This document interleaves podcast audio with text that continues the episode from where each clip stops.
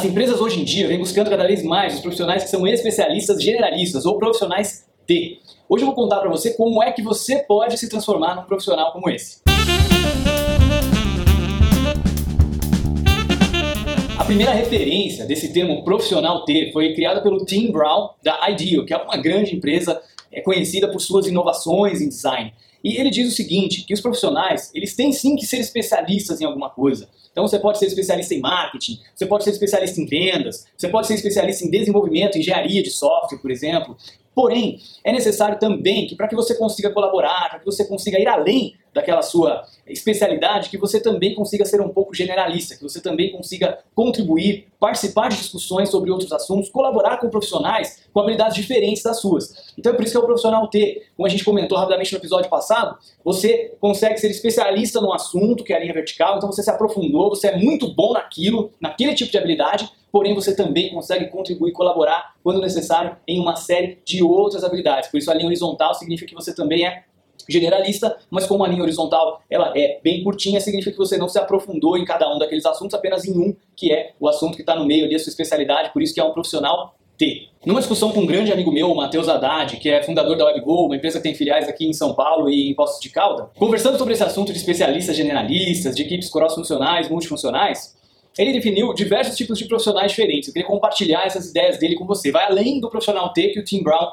falou pra gente. Então, olha só, o primeiro tipo de profissional que ele fala é o profissional ponto. O profissional ponto é aquele cara que só sabe fazer uma coisa e mais nada. Sabe fazer uma tarefa e uma tarefa bem simples. É aquele cara, por exemplo, que só aperta parafuso, que só sabe fazer uma funçãozinha bem específica aquela função que facilmente pode ser substituída por outra pessoa e que a curva de aprendizado é muito rápida, é muito curta. Tem também o profissional traço. O profissional traço é aquele cara que sabe fazer um monte de coisa, mas superficialmente. Ele não sabe fazer nada bem feito, mas ele pode fazer uma série de coisas mais ou menos. Esse cara geralmente é um assistente, geralmente é um auxiliar. Aí você tem o profissional I. O profissional I é o cara que é especialista. Ele só sabe fazer uma coisa, mas ele faz aquela coisa como ninguém. Ele faz muito bem. É um grande especialista geralmente são os profissionais que a gente encontra. Os engenheiros, os médicos, os profissionais de marketing, os profissionais de venda. Só sabe vender, mas vende muito bem. O profissional T, que foi o que a gente falou no início, então, ele é especialista como I, porém ele consegue fazer uma diversidade de outras coisas de maneira mais superficial. E aí você tem o profissional H. O profissional H é um profissional que tem diversas especialidades. Ele é especialista em mais de uma coisa. Quer dizer, além de ele ter uma especialidade, uma coisa que ele faz muito bem e outras coisas que ele é generalista, que ele conhece um pouquinho, ele tem outras especialidades também. Outros assuntos que ele domina, outros assuntos que ele é muito bom. Isso vai muito de encontro com o conceito que a gente tinha na Idade Média de homem universal ou de polímata, né? Por exemplo, você já deve ter ouvido falar do Leonardo da Vinci, que fazia milhares e milhares e milhares de coisas muito bem, né? Ele era um inventor, ele era desenhista, ele era pintor, ele trabalhava com anatomia, com medicina, com botânica, e tudo que ele fazia, ele era muito bom. Né? Então, é o conceito de polímata, aquela pessoa que é, é especialista em diversas coisas. Ele faz muitas coisas, mas todas elas ele consegue fazer muito bem.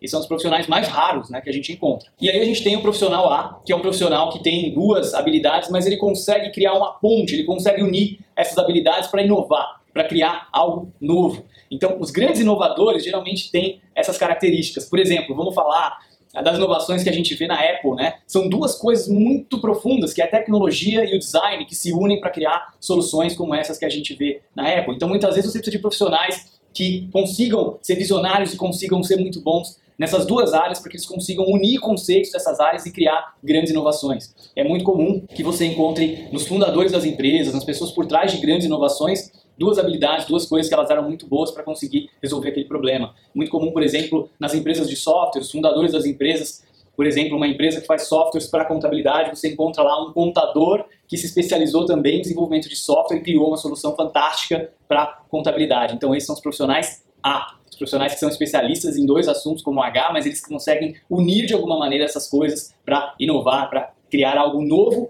que só conseguiria ser criado a partir dessas duas especialidades. Então, são diferentes tipos de profissional. Como eu falei para você, cada vez mais as empresas têm buscado profissionais que vão além da especialidade, que vão além do I. Então, você pode ser um profissional T, você pode ser um profissional H, você pode ser um profissional A. Começa a pensar um pouco, questiona a sua posição, o que você tem estudado, será que você tem lido assuntos que vão além da sua especialidade, que te tiram da zona de conforto? Será que você tem conseguido contribuir com pessoas que trabalham com uma função diferente da sua, consegue colaborar? assim que você vai conseguir inovar, assim que você vai conseguir pensar diferente, pensar fora da caixa.